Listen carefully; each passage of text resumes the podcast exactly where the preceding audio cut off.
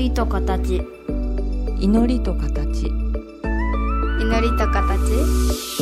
祈りと形。この番組は真言宗僧侶天野幸雄と大原美術館の柳沢秀行が祈りの世界その世界が形となったアートのあり方をテーマに言葉を織りなすトーク番組です目に見えないけど感じるもの。それが祈りの世界。その世界が形に転じたアートの世界。全く別分野で活動する2人の少し不思議で面白深い問答にお付き合いくださいませ。祈りと形。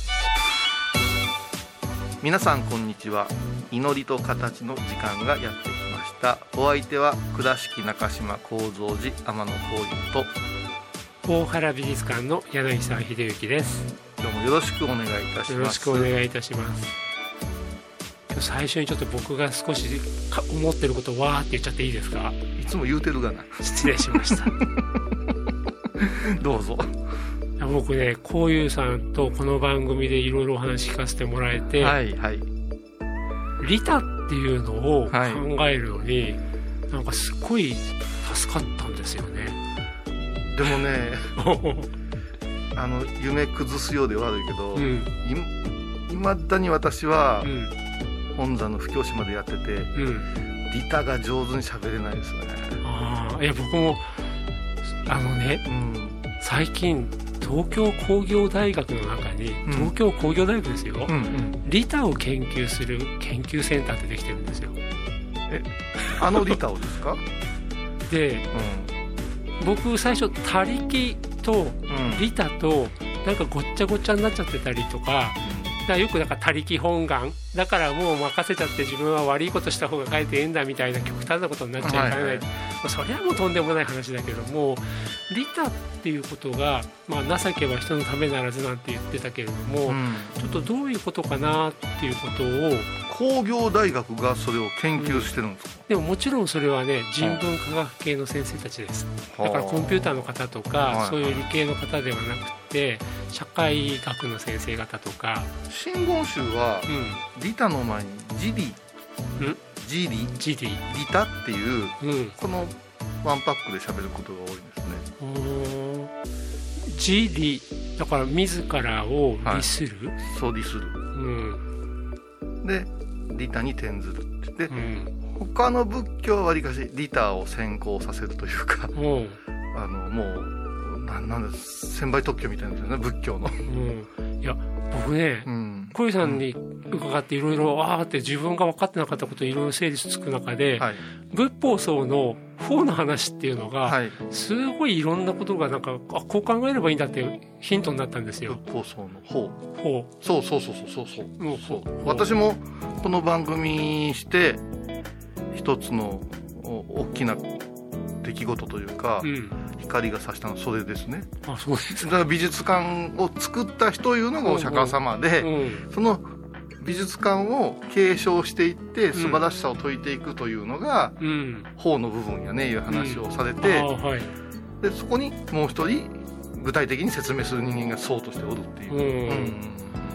ぼ僕はね、うん。その法って法律の法だったりするから、はい。まあ、お経があったりとか法典があったりとか、はい。ああいう文字で書いたものをもう百科事典みたいにして一生懸命覚えるとかはい。そういうイメージだったわけですよね。え。いやだけどそうじゃないよと。仏様っていう本体がいらっしゃって例えば僕にとっての仏様がどういう現れになるかとか、うん例えばすぐ近くにいらっしゃったお弟子さんがこの仏様をこう捉えたんだよとーか、うんいわばその本体がいろんなものに映す照らす照らすっていうかな映った鏡かのようにして、その存在なるもの全体を法っていうんだよっていう捉え方を伺ってね、はいはい。ああそうだなでそれがね、うん。その利他に関わる本をいくつか読ませていただく中で、うん。ああああそっかって思ったのが、うん。利他って例えば僕にとってうん。誰か他の人に対して、あのあなたのためにね、うん。私尽くすよとか、うん。あなたがなんか大変そうだから私助けてあげるわっていうそういうイメージのばっかり利他だったんだけどはいはい。ああ10例えば僕が死んじゃって、はい。10年経った時に、はいたまたま博物館学の実習とかではい。袖すり合った学生とかが、うん。ふっとそういやあの時なんか大原美術館で男の人にこんなこと言われたよなって、心にふって思ったことだって、うん。僕の公的な現れ。うん。だから結局自分がどう生きたかっていうのが、うん。いろんな関わった人とか関わったものの中で、またどう照らし返されるかっていうのが僕っていうものなんだろうな。だから利他っていうのは誰かのために何かしてあげることじゃなくてそうそうそうそう。今生きてる自分がどうみんなと関わってその中で自分がどうあったかっていうことなんだろうなって捉えたらいいのかなと思いいやあのその通りでうん「リタって何ですか?」言ってたら、うん。あの何もしないこともリタですよ言うたらみんなきょとんとするんですよ、うんうん。迷惑かけんっていうのもすごい大切なことで、はい。ですから「自利」というまず自らをうん。しっかりとね、うん。あの活躍できるように鍛えておく、うん。ということはあのお手間を取らせない人間。あ なるほど。うんうん。うんうん。それからこういうことも言えますよね。例えばサザンオールスターズが私大好きでねなんて言って、ね愛しのエリーがなんて話、うん。そして私が全然おらんところの喫茶店で その曲がかかった時にあれこういう好きな曲だよね。あいつどうしてるっていう話になることだってあるわけで、うん。日常レベルで人の間に自分というものが広がっていくっていうことがこれ面白い言葉があってルフっていう言葉なんですよ、はいはい。はい、あの布を広げるがごとくうん。水がザーッとこうん。うまんべんなくいろんなところ行く姿。うん。これが法でしょうね、うん。うん、だからラジオなんか大きいかもわかりますよね。うん。うん。それもあってうんこの間ね。うん。どうした？どうした？今日は？あの今日今日人間柳沢が出てますよ。すごいなんか今うれそうですか？もものすごい嬉しそうなうんななんですか？思い思い出したんでしょ今？この間そうそうそうそう。うんうんだからあーなんか巡ったなって感じでね。ああそうつまんないんですよ話をしちゃうと。あのねこの前あのこの FM 倉敷の大谷と、大谷俊文さんの番組に呼んでもらった時に、はなんかこうやってマイクの前に座った途端に、いはい。ああこれから私が5分10分お話をさせていただくのが、どれだけたくさんの方に聞いていただけるんだろうと。うん。そう思ったら、うん。この祈りと形でため息ついたのは本当に失礼なことをまラジオの前の皆さんにしちゃったんだなーって。私に言われる前に言うたぞ。いやあのね、うん。えっ、と難しい話とか抜きにして、うん。この人ら喋ってたら面白いなと思われるのは一番なんやけども、うん。もっと言えばちっとだけうん。うつむいてたのが前向くとか、うん。あー聞こえたもので鼻歌歌うとかはうん。理想だと思いますよね、はい。うん。だからなんかなんかすごいありがたいお話をなんかなんかお伝えしなきゃじゃなくて、ラジオの前の皆さんのお時間をいただいてるっていうところもあると、うんはい。なんかすごいありがたい場をいただいてるしだからその分ここのマイクの前でしっかりやんなきゃって急に思っちゃったんですよねこれちょっとあのー、矢掛の方のお坊さんにも言うてもらえんやろ もう21年間ブツブツブツブツ言ってるだけで。うーん。だからそうなると自分でね大学で授業させてもらうとか幼稚園保育園の子どもたちと一緒に絵を見るとか、僕それによって全然やる気あの相手によって中身変えることは全然ないけどやっぱりついその日でふわーってなっちゃう時があったのを、あのーそれだけはやめようと思いましたね。まあまあ利他に関して言えば、うん。私は羨ましがってもらえるっていうものを目標にしたらええんじゃないかなって言うんですよ、もうそしたら羨ましがられるっていうのは嫉妬とか妬みに入るからう、ん。悪じゃないですか仏教ではっていうから、はい。悪という捉え方ではないけども例えば柳沢さんって美術館のこと詳しいし何でも知ってていやいや。かっこええな思うたら、うん。そしたらアンテナの張り方変わってくるわけじゃないですか、うんうん。それからこの2人でが喋ってるトークが素敵だなとか、うん。私もそばで聞いてみたいとか、うん。私も入ってみたいとかそれがあるからラジオって楽しいんやと思うんですよ、うん。このそうすると相手を変えてきてることになるからうん。これ利他につながるから憧れるとかうん。好かれるってものすごい大事なことですよってあ逆から解くようにはしてるんですよね。ね。うん。ーそうですよね。だから妬みや嫉当というのは逆に言うとこっちからしてもなんか鼻につくようなことやっちゃってることもあるかもしれないけど、まさに自利で尽くさせていただこうと思って力を発揮すればなんかおのずとそういう関係が生まれたら、でね自利をねしっかりしていくとね意外とね妬まれようとしてもねうん。妬んでもらえんよ。かなりの魅力がないとうん。妬みはないしうん。かなりのお魅力というか憧れがないと嫉妬なんて出てこないと思うんですよ。うん。だからこれをいいようにね、はい。燃料に変えたらちょっと燃料に変えるうんのが大変な作業なんですけどもね。ありました。えーっと一曲いきましょ祈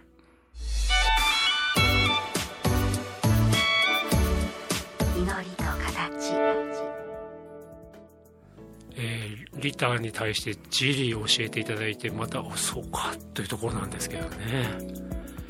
そういえば私がうん。尊敬しているはい。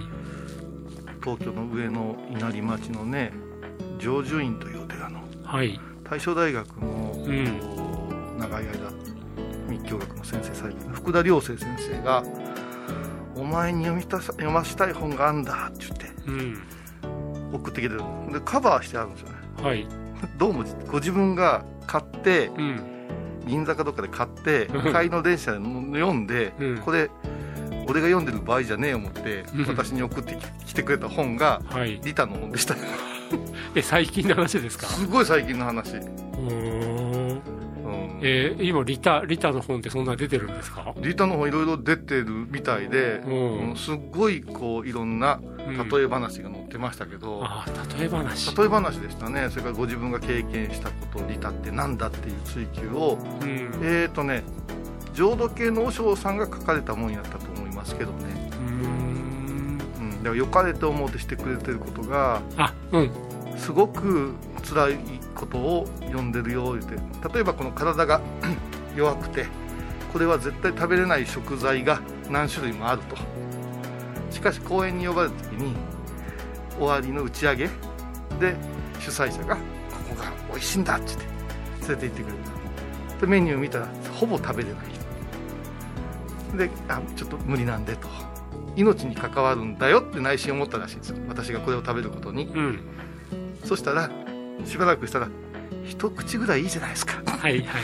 周りの方も美味しいですよって言って、うん。もう針のむしろじゃないけれども、うん。こんなにこれは誰に向けてるメッセージなんやろっていうことですごい苦いご飯でしたみたいな話があってこれもリタのリリリタの勉強にいるんかとか思って読みましたけどだまさにそうですよね。自分は良かれと思って働きかけたことが、うん。受け止める相手にとってはものすごい苦痛のことだってあるわけだから、うん。要するにうん自己中心的な他人に対する配慮っていうのははい実は利他じゃない、あいやある意味利他なのかな。悪い意味でのうん。利他かな、なるほど。でもね僕それと同じようなお話をあのよ本で読んだ時にねうん。ああ誤読とかうん。誤配の可能性と近いなって思っててうん。あの皆さん絵を見るとはい。正解があるって思ってたりとか、ああそうか。ああ作者の意図を見つけなきゃいけないって思ってたりするけど、はい。もう誤読 OK もう自分がそこから何を引っ張り出すかはもうみんなそれぞれなんだから、うん。あんまりただ一つの正解があるっていう恐怖感にとらわれないで、うん。そこにあるものをちゃんと観察をしてその作品を起点にしてあなたが引っ張り出したものは全部正解っていうふうに言ってるわけですよ。だからそれをもうあえて誤読 OK とかああなるほど。あるいは良かれと思ってやった、あるいは意地悪な気持ちでやったことが逆にありがとうって言わせちゃうかもしれない。そういう誤配の可能性あの郵便物が間違ってね配られる。その可能性っていうのはあるわけだからだからまさにそれをあの言ってた誤読 OK 誤配 OK でもそれはなぜそうなのかってことだけは自分で考えようっていうふうには言ってたんで、うん。そのエピソードを伺った時はねああやっぱマッチングとかってすごい重要なんだなってだっ思いましてたね。ね信仰の基本祈りの基本ってうん。誤解やと思うんですよ、誤解。うん、うん。私何もしてないんですけどうんお手紙いただいてうん。この間救われました。いやー救うてないよって息子がこけんの見てたけど。っていうのは何かというとラジオ聞いたとか、うん。YouTube 見たとかでうん。今の私にぴったしそして天野幸雄さんに救われましたうん。これが願いであり祈りであり。自分のアンテナがその方へ向けてるだけで,、うん。でこっちも「いやあんたのことは知りませんぞ」とも言えんから「そうですか」言うてでここで教祖様みたいになるのもいかんから そうであろうとか言ったらややこしくなるけどもうん。気がつきゃそういうことの方が多いんだと思うんだよね。ですよね。うん、誤解して怒らせるっていうことも多々ありますがうん。喜んでもらってることも多いんじゃないかなと思うんですよね、うん。だそうなるとやっぱり自利っていうのはすごい大事なんだよなってさっき伺ってて思っててね。ど、ちらかというと自利の方を先にものすごく勉強するんですね高野山では、うん。うんでも旗から聞くと利他が先でしょみたいな、でもね今社会科学とかの方でいくと今のお話でいくと、うん。うん、当事者性っていうことすごいテーマになっているのと,、うんと誰か別の人がはい。こう受け止めてるんだよってその人になり代わって代弁してしまうことの危険性ってすごい言われるんですよね。今ね、うん。あの人の身になってなんてうジェンダーとかの問題ってほぼそうじゃないですか、ん、ですよね。最終的には猫の気持ちになれとかうん。難しいぞって思うんですけどもね、うん。僕なんかよくね画家の気持ちはどうですかと聞かれると、うん。あなた私の気持ち分かります？人の気持ちなんか分かんないですよね？って平気で返してたんだけれども、やっぱ僕はその誰々の身にもなってごらんなさいっていう論法が今すごい危険だなって思っていやたほんまそうですよ。うん。だからあれアートの世界ってすごく好きじゃないですか。うん。狂気の作家画家みたいな、うんうん。えっとお音楽、うん。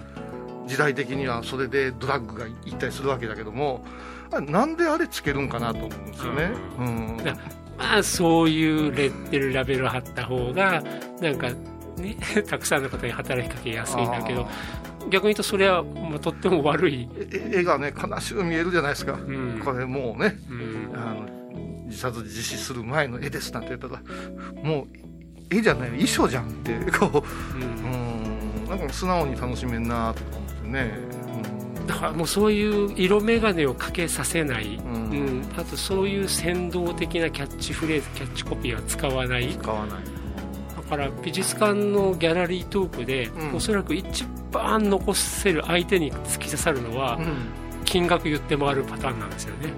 ほう。みんなだってそこになんかすっごい執着があるじゃないですか。あるね。これ300億ですよとか、うんこれ買った時に20万だったのに100年経ったら20億ですよとか、うんうん。これ今買うと300万なんですよとかはいはい。きっとそれ言っていくとみんなうおうおってなるけど、はい。絶対やらない。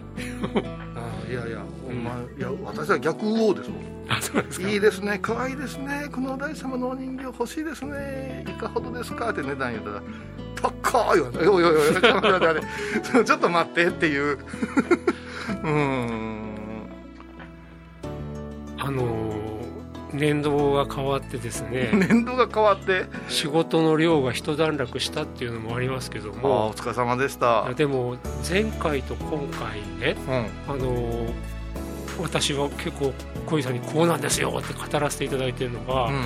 本当ここのところ腑に落ちてきて、うん。自分自身とか自分の周りとかっていうのの受け止め方、だからたくさんの仕事があるとか、うん。いろんな関係が難しいなっていう自分の周りを囲んでる状況がうん。自分の受け止め方がちょっとちょっとだいぶ変わってきた、うん。らそれがこう気づけたんですよっていうのを前回今回とも一生懸命語ってる感じですね。はあ。そうですか。なんか本当にいろんなことが腑に落ちて。でそれがだからちょっと難しい学術的な本読ませてもらってるのと、うん。小井さんとこういうお話しさせていただくのがここにシュッシュってなんか重なった感じなんですよね。意外と難しい本もわからんな思って読んでたらこの一文だけはよう分かったとか 語句が残ったりはしますよね。うん。私はもう基本体験談を話したいなと思うのでうん。お役に立てるかどうかわからんけどもまあ人よりはたくさんの質問を受ける側なのではい、だからなるべく例え話を増やして、うん、えーやりますけどね。うん。うんそれ言ったら僕もこの番組以外ではこういう本読んだとか、今こういうこと考えてんだってのは全然言ってないですね、ああそうか。まあ、美術館のギャラリートークもまさに例え話。目の前の人が絵との関係をどうやって耕かせるかな。あなるほど。で自分から気づいてほしいなっていうところでばっかし話してますからね。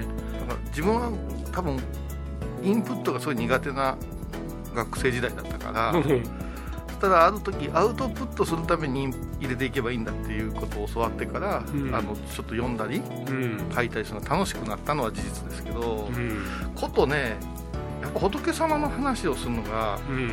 一番うん。難しい思うたらうん。やっぱし言葉出なくなるんですよ。うん。仏様の話が一番簡単やなって思うことを話しすればいいんですよどういうことかというと、うんうん。皆様の周りにあるはい。仏様体験を私がうん。見出してあげたら、うん。腑に落ちるんですよ、ああなるほど。うん、う。んそれが見てみると密教なんて医学も宇宙論もさ、うん。あー全部入ってうん。密教のが出来上がってるので、うん。割とどっからでも話がねだから皆さんがねあの難しいものとしすぎてうん分かりやすく言うたら例えば美味しいフランス料理気楽に食べたらええのにフォークとナイフのことが頭いっぱいでうん。うん食べた気せえへん方はいうのがうん仏教の方にあるような気がする、うん。うん。あでも今もうまさになん。だかな私はこれだけ分かってるん。だぞとかじゃなくって、うん。目の前に相対する方が気づいていただこうと思ったらその方の体験に即して、まあ、仏様の教えとか仏様の在り方っていうのをあなたのこういう出来事がここにちょんってつまんで腑に落ちるっていうのがすごい積み上げるのが大事なんですよね。だからね、うん。あの中古のパソコンみたいに面倒くさい人っているわけですよ。うん。あの今まで使うてた人がさうん。たくさんのアプリインストールしててさうん。初期化がなかなかできないってあるじゃないですか、はい。私新興何年生ですみたいな人はうん。リセットするのがすごい大変ですよ私あのお言葉ですけどみたいになってくるんですよ。だからその修行もあるんですよ。初期化の白紙に戻す。へえ。はい。うん。あのこの間見てもらった作品の仏も仏言仏ももそうです、はいはい。仏もっていう仏様はうん。お祈りすることによってい過去のうん。経験値とか知識をいっぺんリセットしてあのまっすぐものが見れるっていうそんな修行もあるんですあの悪口言うわけじゃないですけど、ん。マスメディアに長年いた方って、うん。すごい短時間で目の前のものから情報をどれだけ引っ張り出そうかっていうのがすっごい強いんですよね。強い強い。強いんですよね。強い。でそういう方たちと対する時我々はなるべく長い時間ではい。はい。ゆっくり自分で見つけて、はいで一番実はね噛み合わないってそこだったりするんですよ、はいで僕もねそういう方にどうやって納得してもらうかって結構考えてるのがあって、まあ、今のリセットする術っていうのをちょっと今度教えていただいたら、はい。私にとってそういう場に使えるかなっていう、ああ使えるですよね。うん。だからアナウンサーの方が特集を組みたいって来るけどうん。オチまでも自分で考えてらっしゃる人結構おって、うん。あれ言わしたんやろうなって思うけど、うん。絶対その言葉には到達しないよっていう意地悪ではなしにね、うん。すっごいつまらん顔される時があるから、うん。これ難しい。で同じような体験してますので、ね、ああそうかそうか。あなたの筋書き通りに私は踊りませんっていうところがね。なるほど、うんうん、まあ。これだから悪口じゃないですあるじゃないです、あの得てしてね短時間で、やっぱり短時間でやったものを言うのはうん。あの釘と一緒でうん。スパーンってやったのは抜けやすいですからね、うん。あの軽い弦能で数を打てって言うでしょ？金槌でコンコンコンコンコンコンってやったら抜けにくいんですよね。なるほど、そのためには時間かかっちゃう。うん。だから知識とか経験を聞き出すのはやっぱしねよう喋ったなあいうぐらいがちょうどええぐらいになりますよ。まあ、今日もいろいろな方向に行きましたけれどもありがとうございます。すごいですね最近の振り幅が。はい。はい。今回のお話いかがでしたか？祈りと形は毎月第1第3木曜日のこの時間にお送りします。次回もお楽しみに